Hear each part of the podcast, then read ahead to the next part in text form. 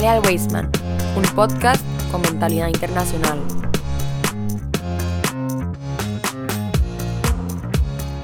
Muy buenas, estimada audiencia, miembros de la comunidad educativa, miembros de la comunidad judía de Costa Rica y de todas las comunidades que nos escuchan a lo largo y ancho del mundo. Queremos enviarles un cordial saludo. Estamos nuevamente de vuelta en este primer programa de nuestra cuarta temporada ya de Jale al Weisman, un podcast con mentalidad internacional y no podíamos empezar de mejor manera. Hoy tenemos un grandísimo invitado, yo sé que usted lo conoce. Es de esas personas que no necesitan presentación porque ya el nombre eh, nos da idea de la magnitud de su trabajo. Pese a ello, obviamente vamos a presentar a nuestro estimadísimo invitado, don Gabriel Ventasgal, que hoy nos acompaña y nos hace el honor de estar acá en el podcast del Cole eh, Hale al Weisman. ¿Qué tal, Gabriel? Un placer, un enorme placer. Gabriel, eh, si hay alguien que te conoce, bueno, las comunidades latinoamericanas, pero especialmente la comunidad de Costa Rica tiene, este, tiene muchísimo aprecio por tu trabajo, lo respeta muchísimo y sos una voz campante acá, porque mucho de lo que de las opiniones, ¿verdad?, que se tienen en relación a Israel, al conflicto e inclusive a cuestiones políticas que ocurren en Israel, eh, están inspiradas en tus ideas. ¿Qué, significa eso para vos? A veces eh, llego a una comunidad, y también a Costa Rica, por supuesto, y viene, se acerca alguien y me dice, eh, a veces me dice, me siento un fan tuyo, o me dice, me dice, veo todos tus podcasts, o ¿por qué dijiste eso en el podcast o en, o en la entrevista de noviembre? Y de pronto yo, que estoy encerrado muchas veces en mi casa trabajando y produciendo estos materiales, no, no lo puedo creer. O sea, no puedo creer que estén hablando conmigo y que lo que estén diciendo se refiere a algo que tiene que ver con lo que, con lo que, o con lo que pienso, con lo que digo. Y me gusta la idea de no acostumbrarme a eso en el momento que me empiece a acostumbrar a que realmente es lo que me dice esa señora que viene a abrazarme o esa persona que viene a abrazarme, voy a empezar a fracasar. Cuando estaba en Uruguay, de Sheliach, de enviado de Israel para eh, trabajar en educación ahí, había mandado imprimir un cartel que decía, somos tan buenos como nuestra última peula. Mm. O sea, tú eres tan bueno como tu último podcast y tú eres tan bueno como tu último trabajo que has hecho. Lo que has hecho a lo largo de tu historia es más o menos irrelevante. Lo mejor y lo más importante es lo que hiciste último. Y de esa forma te ayuda a sentirte siempre que estás a mitad de camino. Claro, creo que eso también lo mantiene uno sobrio y en un, en un lugar en el que, eh, eh, vamos a ver, nos fuerza y nos obliga siempre a prepararnos y a mejorar, porque en el momento en el que pensemos que ya está, ya estuvo, pues precisamente ya está y ya estuvo tu trabajo y hasta ahí va a llegar. Mira, tal, a tal punto creo que lo que estás diciendo es correcto, que yo a los 23 años decidí que debido a que había estudiado unas carreras que no tenían salida laboral evidente, había estudiado ciencias políticas y relaciones internacionales, pensé que me iba a morir de hambre. Entonces decidí que cada década de mi vida iba a estudiar otra carrera. Y ahora estoy formándome en Derecho, me falta un año y medio y me recibo de abogado. Entonces, eh, quizás de todo lo que vamos a hablar ahora, una de las cosas más importantes es, si me estás escuchando y vas a empezar a estudiar, ten en cuenta que se terminó la época donde tenías una carrera y esa sí, totalmente. Y a toda la vida tienes que formarte todo el tiempo para ser competitivo y además, cuanto más eh, capacidad tengas en varios temas diferentes, mayor posibilidad de ampliar tu abanico de opciones y también tu cerebro se riega mejor porque todo el tiempo lo estás ejercitando. Así es. Ahora mencionabas eh, cuando estábamos comenzando que llegaba alguien, en este caso llegó una señora, una muchacha, llegó y te dijo y te mencionó una entrevista. O sea, ¿recordás cuál es cuando llegan y te la mencionan y te dice, y lo pregunto, porque recuerdo que hace unos meses, en un día, diste más de 50 entrevistas. Sí, Fue una locura. Sí, no me acuerdo. No me acuerdo exactamente. Puede ser que me acuerde de algún tipo de concepto. Y a veces me pasaba estos días durante la guerra que como bien has dicho, a veces tenía 50, 53 entrevistas, que durante la entrevista no me acordaba si había explicado algo o si pertenecía a la entrevista anterior. Y ya viví un momento determinado donde, por ejemplo, como yo filmo desde mi habitación, que estoy aislado un poco, tengo, por ejemplo, la cortina de la ventana de mi casa es la cortina que se ve atrás en muchas entrevistas y tengo un grupo de amigos que se ríen de esa cortina porque dicen que la cortina del parece la cortina del baño. Entonces me mandan memes con una ducha, un jabón, a veces me mandan a mí con una cofia en la cabeza. O sea, va degradando. El tema, otra vez estaba en la entrevista y bajó mi gata, una gata negra, y se paró en la escalera que tengo detrás y empezó a ver a la cámara. Yo estaba con la televisión en Honduras y le digo, público de Honduras, le presento mi gata, mi gata al público de Honduras. Que, que sí, son, cosas que pasan cuando uno, máximo está en vivo, ¿verdad? Yo, yo no he dado 50 entrevistas un día, pero he dado 3 o 4 eh, en radio, televisión, el medio internacional en un mismo día. Y uno termina agotado después de cuatro. O sea, no me quiero imaginar después de esa cantidad de entrevistas. Yo creo que es importante que, vaya, que cuando hagas una entrevista no te lo tomes muy en serio y no estés tan tensionado, sino que la medida posible eh, poder meter comentarios o chistes en el medio. Claro. Cosas que te relajan a ti, relajan a la persona que te escucha. Y al fin y al cabo, eh, es comunicación. Y por lo tanto tiene que ser algo liviano. Gabriel, acá en el Weisman, eh, yo soy profesor de política global, pero también de historia hebrea. El imparto a los chicos ya adolescentes de, de sexto año de escuela hasta un décimo. Trabajamos historia hebrea. Cuando ocurrieron los atentados del 7 de octubre, yo hice un cambio total en el planeamiento de mi clase. Dejamos de lado, y estoy en acuerdo con las autoridades del colegio, con los estudiantes y los padres de familia.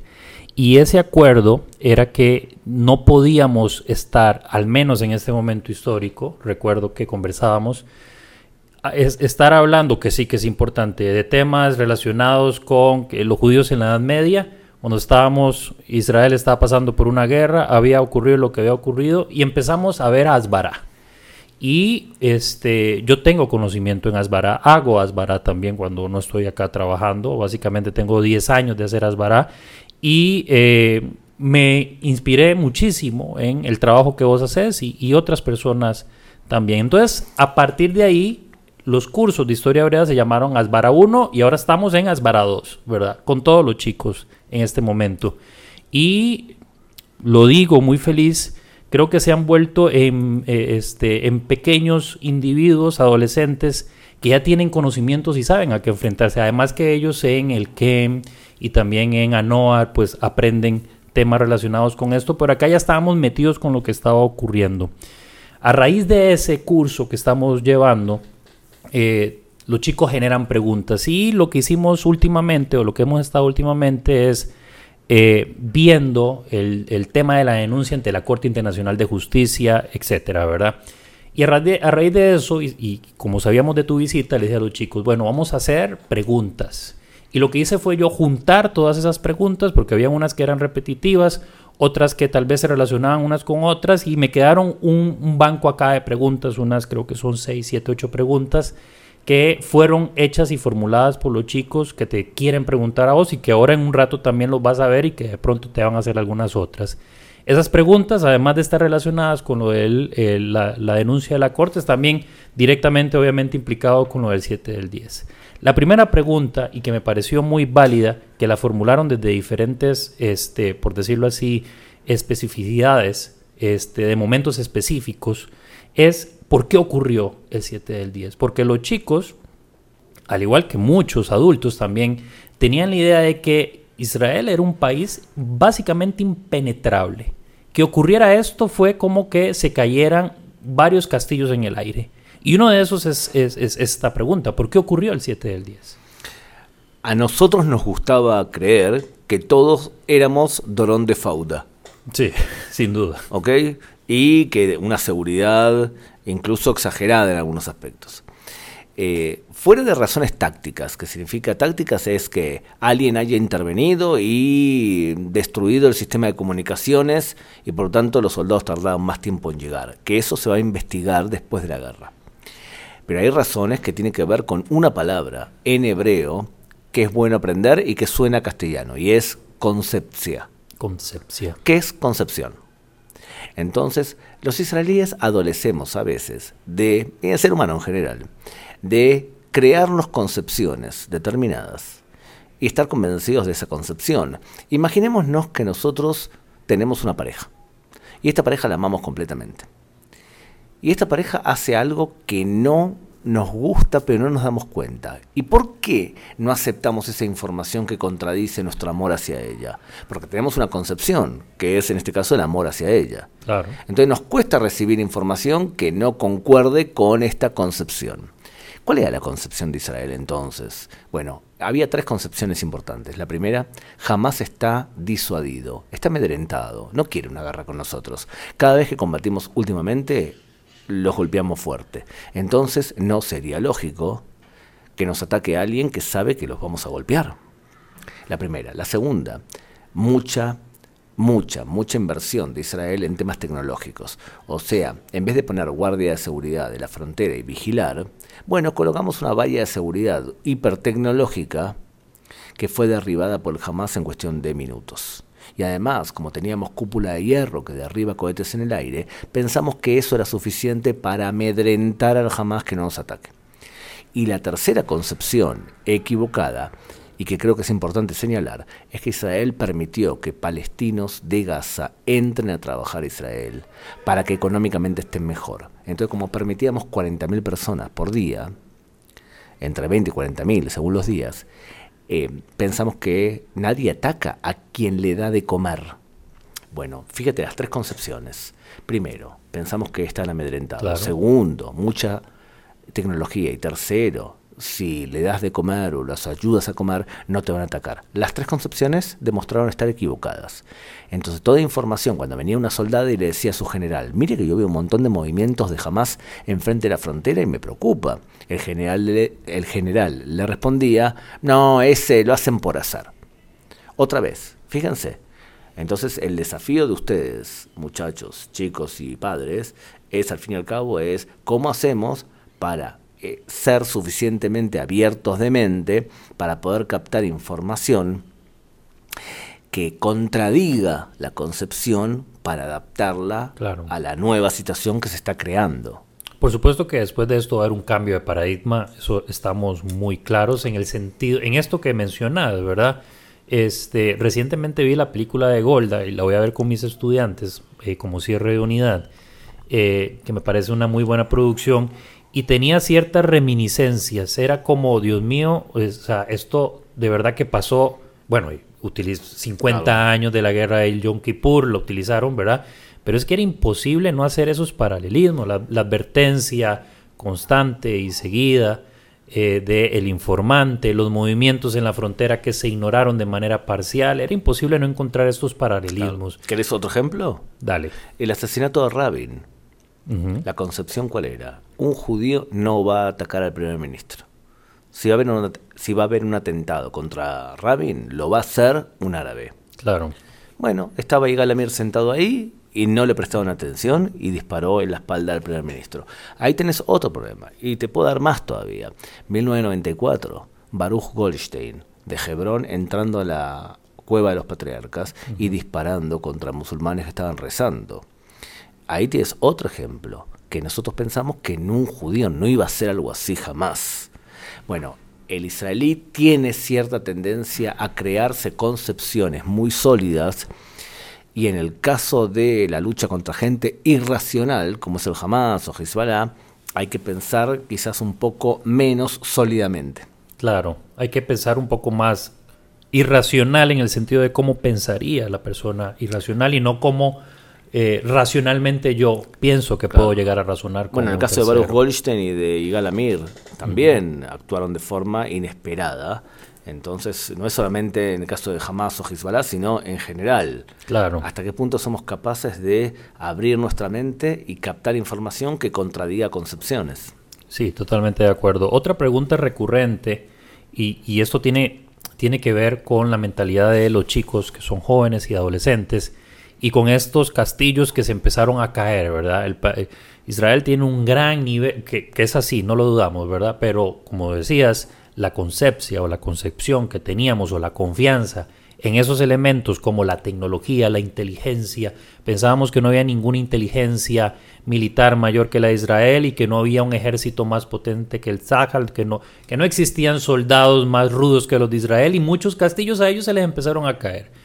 Sin embargo, eh, pese a, a, nuestra intervención, ¿verdad? Como docentes y a explicarles todos estos elementos, hay preguntas que detrás de ellas hay un poco de temor y es esta.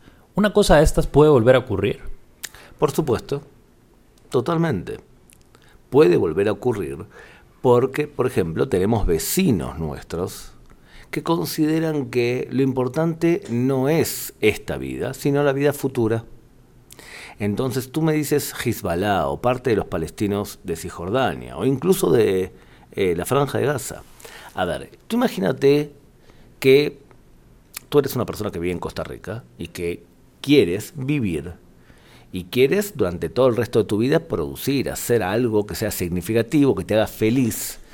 Y todo, todo el tiempo piensas, ¿qué voy a hacer en esta vida? ¿Qué voy a estudiar en la universidad? ¿Y quién va a ser mi pareja? Y entonces tú te centras en esta vida terrenal. Y sí crees en otra vida posible, pero hoy estás centrado en esta. Ahora, tú imagínate que tu vecino piensa en el yana. El yana en árabe es el paraíso.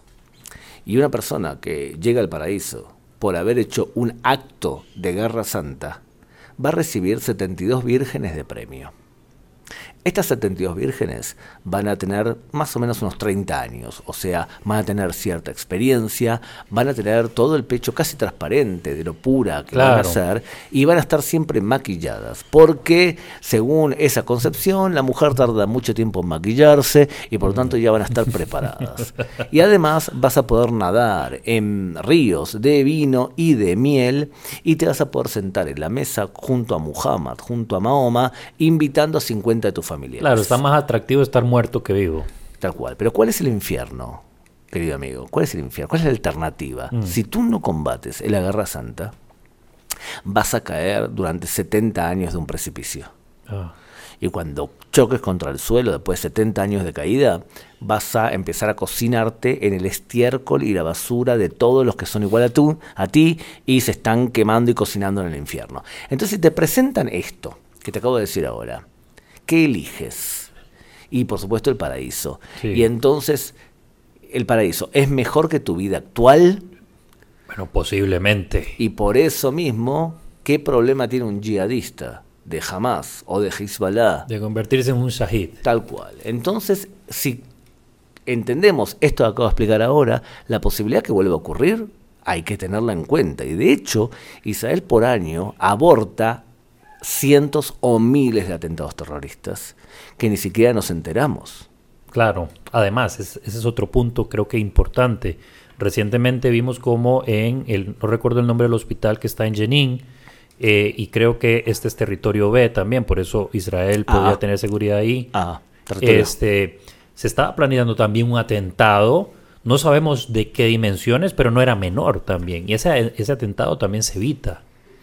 Claro, claro. Eh, imagínate que si nosotros estuviésemos al pendiente de cada uno de los atentados que se evitan, no podríamos vivir en paz. Claro. Pero Israel evita un montonazo de atentados. Ahora, ojo, lo que ha pasado es muy grave, pero Israel no deja de ser una potencia militar. Sí, sin duda. Lo que pasa es que la gente evidentemente ahora está más escéptica, más aprensiva, tiene más dudas eh, lo que ocurre es que para poder retocar esto tienes que volver a hacer acciones que demuestren que tú tienes valía en tema de seguridad. Pero lamentablemente podemos aprender también de algo de esto y es que somos un pueblo un poco ciclotímicos. En el año 67 le ganamos a tres ejércitos árabes, conquistamos un montonazo de territorio y éramos una potencia. Y en seis días y a los pocos años nos atacaron por sorpresa y nos humillaron. Mm. Y después el ejército israelí fue a buscar a los secuestrados en Entebbe y volvíamos a ser lo mejor del mundo. Y después nos complicamos con la guerra del Líbano. O sea que es todo un sub y baja. Y veníamos de una época de enorme entusiasmo porque estábamos firmando la paz con los países árabes y éramos una potencia y somos una potencia económica y de pronto nos dieron un golpe a nuestro ego. Bueno, quizás ha llegado el momento de ser menos ciclotímicos y un poco más estables en nuestra euforia nacional. Claro, total y completamente de acuerdo. Eh, voy a hacerte una tercera pregunta antes de cambiar el tema y, hablar un, poco acerca del tema de la Corte Internacional. Eh, para cerrar esto, que, y, la, pregunta es muy sencilla también. Hoy termina la guerra, vamos a pensar que termina la guerra. ¿Qué va a pasar? ¿Qué sucede después de la guerra? ¿En la corte o en el terreno? No, acá, digamos, en Israel. ¿Qué va a pasar después de que termine la guerra? este, con Israel. Los chicos quieren saber qué va a pasar con Israel, qué va a hacer Israel. Va a construir eh, chalets ahí al frente de las costas mediterráneas en Gaza. Eh, se va a ocupar militarmente. Va a haber un gobierno autónomo. O sea, son muchas preguntas que se hacen que resumo en esa sola pregunta para que tengas la libertad de decir, no, desde mi punto de vista, mi opinión, esto es lo que va a pasar. El día después de la guerra, el día uno. A ver, eh, Lelutier, ¿conoces? Sí. Genios totales. Mm eh, grupo humorístico argentino en este caso, en un momento determinado le habían dicho, no me acuerdo, en parte de una obra, y él decía tres palabras claves. Yo que sé. Ahora, yo creo que sí, más o menos me imagino lo que puede ocurrir, y voy a dar tres escenarios posibles, dos que no creo que ocurran y uno que tengo, creo yo, más posibilidades. Ok. ¿Sabes qué? Uno más que quiero, que quiero agregar. Se habla todo el tiempo que Israel, algunos de los israelíes y parte del gobierno dice vamos a sentarnos nuevamente en la franja de Gaza y vamos a conquistar territorios. No creo que ocurra. No creo que sea una política de gobierno, por más que teológicamente, si tú quieres demostrar que has derrotado al agresor en el Medio Oriente, tienes que tomarle territorio. Claro. Pero ese escenario no creo que ocurra. No creo que Israel quiera hoy volver a construir colonias judías dentro de la franja de Gaza. Y endosarse dos millones de personas. No, no, no tiene por qué ser una cosa y la otra, ¿eh? porque tú puedes construir colonias judías y en el norte de la franja de Gaza o en el sur y quitarle territorio a la franja de Gaza. Sí pueden tomar medidas de seguridad por el cual alejan la valla de seguridad unos cuantos metros. Puede llegar a hacer eso. Mm. Bien.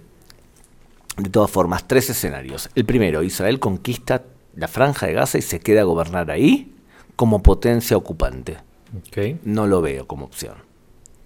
No queremos ser la niñera del Hamas o de los palestinos de Gaza. La segunda opción, Israel conquista la franja de Gaza y se la entrega a la autoridad palestina a la autoridad palestina actual. Claro, la autoridad palestina que gobierna en Cisjordania, teniendo en cuenta que la autoridad palestina está en Cisjordania porque Israel quiere. ¿Y esa es la opción que vos crees? No. Ah, ok. La autoridad palestina está ahí porque... Sí, porque Israel quiere. Porque Israel quiere, porque entiende que es mejor que jamás. Claro, porque hemos visto al general Ayud hablar con el presidente de la autoridad palestina. capitán Ayud. capitán Ayud, sí. Claro, entonces coordinan y Dorón de Fauda viene y lo ayuda. Sí. Ahora, la autoridad palestina es una autoridad terriblemente incompetente y corrupta.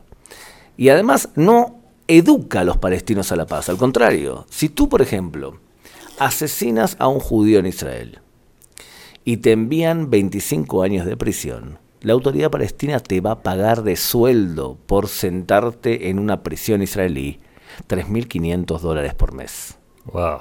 O sea, la autoridad palestina gasta el 7 al 8% de su presupuesto nacional en pagarle sueldo a asesinos que están en cárceles israelíes. Entonces, no es que la autoridad palestina sea la Madre Teresa de Calcuta. Sí, o sea, la mayor ganga, digamos. Claro, no es bueno. Lo que pasa es que en Medio Oriente tú a veces tienes que algo es malo, como el Hamas, y otras veces es algo peor. En este caso la autoridad palestina es lo malo y el Hamas es peor todavía. Entonces preferís lo menos malo. no creo que esa sea la opción, por lo menos no de este gobierno. Sí creo que la autoridad palestina es apoyada por Estados Unidos y Estados Unidos sí quiere que Israel le dé el territorio a la autoridad palestina. Israel no creo que se lo dé. Entonces la tercera opción, ¿cuál es? Bueno, que se desarrolle una dirigencia local de clanes locales mm. que tengan responsabilidad civil de la población palestina, pero que Israel esté afuera como si fuese territorio B, en donde entramos cuando sea necesario el punto de vista militar y salimos sin quedarnos todo el tiempo adentro. Cada vez que veamos que jamás levanta un poco la cabeza, entramos, golpeamos, salimos. Ese creo que es el escenario más probable para la franja de Gaza.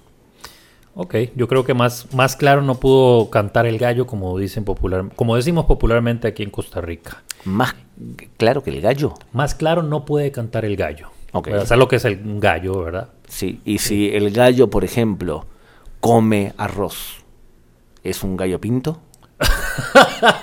Le faltan los frijoles. Entonces yo diría que sería nada más un gallo que comió arroz. Pero si come arroz y frijoles sería un gallo pinto, sí. O al menos frijoles. Sí, sí. Te cuento una que me pasó apenas llegué. Dale, Eh, eh, resulta que Eduardo Reifert eh, tiene un hotel eh, muy bonito y donde nosotros siempre vamos ahí con los que venimos de Israel Claro. y demás, es amigo nuestro y amigo de la comunidad y demás.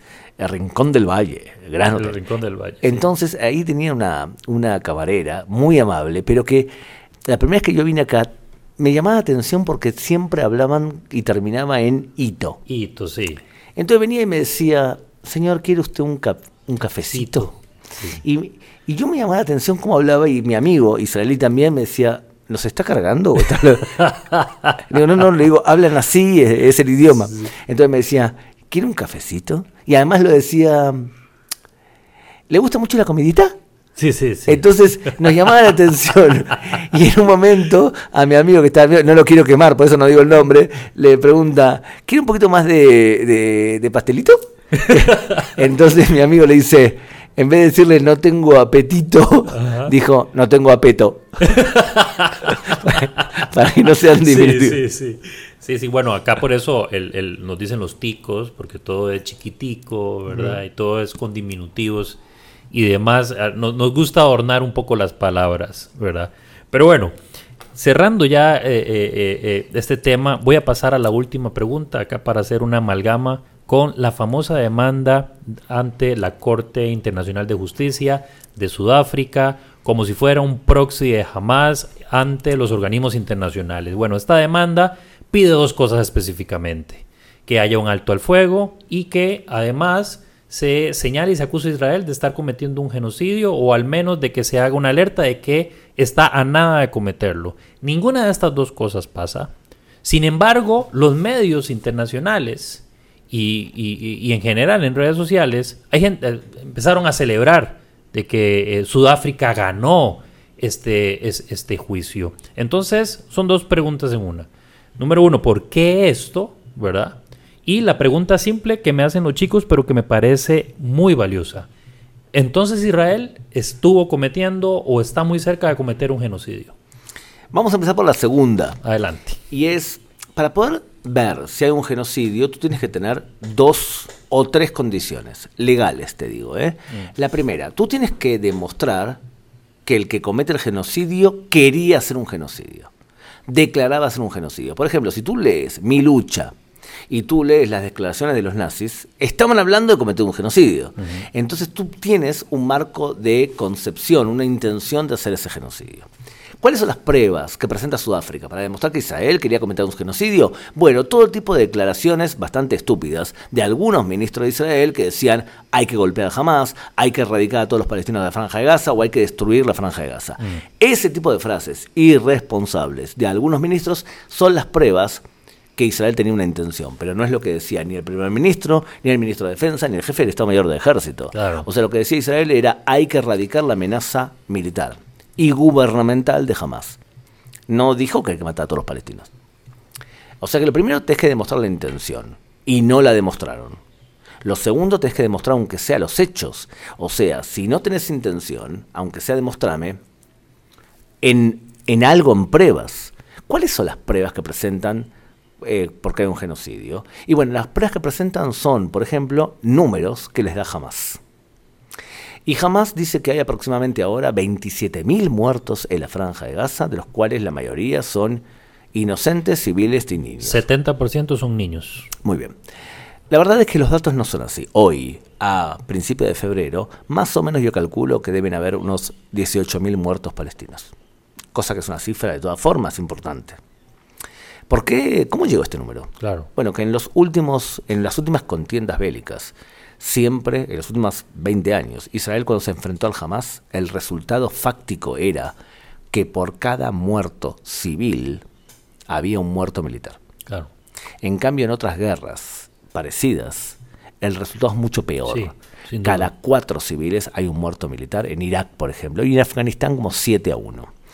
Si tomamos esta relación uno a uno, Entonces Israel dice que mató hasta ahora a 9.000 soldados de Hamas. El doble debería ser los muertos. Y tengan en cuenta, es difícil tener una guerra cuando vos tenés un enemigo que se esconde adrede detrás de civiles y utiliza a sus civiles porque piensa en el llano, en el paraíso, como escudos humanos. O sea que es muy difícil. Por eso cuando a veces periodistas me preguntan, pero ¿usted no le parece que es demasiado lo que está haciendo Israel? Yo le pregunto, a ver, usted, dígame una fórmula mejor para combatir contra alguien que se esconde entre civiles adrede para que usted le tenga simpatía. Dígame. Porque, por ejemplo, digamos un país que siempre critica a Israel en forma sistemática, España. Si el ejército español tuviese que luchar la guerra que nosotros tenemos, matan el doble de personas, porque saben pelear peor que nosotros. Entonces, es complicado esto. Entonces, las pruebas, ¿cuáles son? Pero además hay una cuestión de lógica. Hay una cuestión de lógica, Junior, y es la siguiente. Si Israel quisiese borrar del mapa y hacer un genocidio, si lo desease, ¿es que acaso no tiene la capacidad para hacerlo? El 8 de octubre hubiera ocurrido el 8 de octubre utiliza bombas atómicas tácticas que se supone que tiene y borra de la faz de la Tierra toda la franja de Gaza. Y listo. Y se terminó el asunto. ¿Puede hacerlo? Claro que puede hacerlo. Entonces, por una cuestión lógica. Entonces, no pueden demostrar ni la intención ni tampoco los hechos. Pero puede haber una tercera dimensión y es que tú lo que haces es crear las condiciones y va a producir esto un genocidio. Por ejemplo, si tú no le das agua a los palestinos y se mueren de sed, a la larga vas a crear un genocidio. Entonces, a veces, esta Corte de Justicia Internacional puede emitir una sentencia en base a tú estás creando las condiciones para que haya un genocidio. Claro, porque la convención es para la prevención y sanción. Claro, entonces estás haciendo lo que se llama, el, creo que es el artículo 2, que es prevenir las condiciones para un genocidio. Entonces, ¿cuáles son los argumentos para eso? Bueno, que Israel no le da agua a los palestinos, pero Israel le da agua a los palestinos, aunque estamos en guerra. Y ayer entraron, por ejemplo, 120 camiones con ayuda humanitaria para Franja de Gaza. Entonces, eh, el problema es, ¿acaso Israel es culpable que Israel meta ayuda humanitaria a Franja de Gaza y la Franja de Gaza se robe esa ayuda humanitaria jamás? No es responsable. Conclusión, no han podido probar lo que ha hecho Sudáfrica, porque no hay pruebas y porque es una acusación para demonizar a Israel. Claro. Y el que ha demonizado a Israel es Sudáfrica, que es aliado de Hamas y de Irán, y ellos han sido los tontos útiles que han hecho porque a Sudáfrica no le importa el genocidio como fenómeno. Si, si le importase el genocidio, hubiese emitido una orden en contra del genocidio que está ocurriendo de cristianos en Mozambique. Y Mozambique está enfrente de Sudáfrica. O sea que si les importase realmente el genocidio, que no les importa, se preocuparían por los 30.000 muertos por año que produce la delincuencia dentro de su propio país. Entonces yo no creo que a eh, Sudáfrica le importe demasiado el genocidio y tampoco me, sorprendería demasiado cuando Petro se preocupa del genocidio, eh, no es un referente de la, de la brújula moral. O sea, lo hacen para demonizar a Israel. ¿Pero por qué? Hay que tener en cuenta lo siguiente. Cuando tú quieres asesinar a los judíos o al Estado de Israel, no utilizas una sola técnica. Utilizas de hecho seis.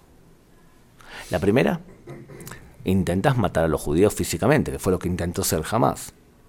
Lo segundo, intentas que Israel aparezca como un país que viola la ley internacional. Es la, guerra legal contra Israel, por ejemplo, lo que pasó ahora. Tercero, utilizas a los medios de comunicación para que sean tus tontos útiles que demonicen a Israel. Cuarto, le robas la historia a los judíos y dices que los palestinos eran un pueblo antiguo que estaba ante los judíos y que dentro de poco van a decir que eh, los dinosaurios eran palestinos y que había un palestinosaurio, que era el descendiente. Desde el Pleistoceno. Claro, entonces es la cleptohistoria palestina. Claro. Eh, lo quinto es hacer BDS, boicotear a Israel y aislarla de la comunidad internacional. Pero el sexto nivel es la lucha dialéctica. Recordemos que los nazis, antes de matar judíos, antes de asesinar judíos, lograron crear a través de la palabra una sensación que los judíos no eran seres humanos, eran una subraza. Entonces, ¿cómo logras que Israel sea vista como una subraza, una subnación? Dices que Israel hace apartheid, dices que Israel es un genocidio, dices que Israel es nazi.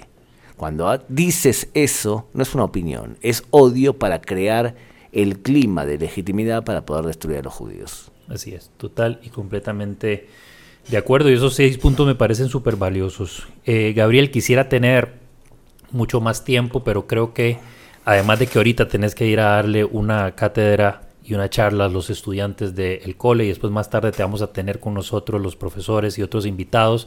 Este, voy a tener que despedir y cerrar el podcast no sin antes agradecerte porque además esto va a ser una herramienta didáctica y educativa para trabajar con los chicos en mi clase, ¿verdad? Así que muchísimas gracias por acceder por tomarte el tiempo y también agradecerle a Yossi que está por acá, allá atrás, que hizo todo lo posible para coordinar que ¿Qué Yossi, Gabriel? Sí, Yossi Gabriel. Ah, está durmiendo acá atrás. está ahí durmiendo atrás en el fondo de la sala de, podcast. Lo vamos a ir durmiendo. Se trajo un osito para abrazarlo claro. al osito. Pero bueno, muchísimas gracias. Que esté muy bien y muchas gracias a ustedes, querida audiencia, miembros de la comunidad, miembros del Weisman personas que nos escuchan, que siempre están atentas a este espacio, les agradecemos. Nos vemos próximamente en otro segmento de Jale al Weisman, un podcast con mentalidad internacional.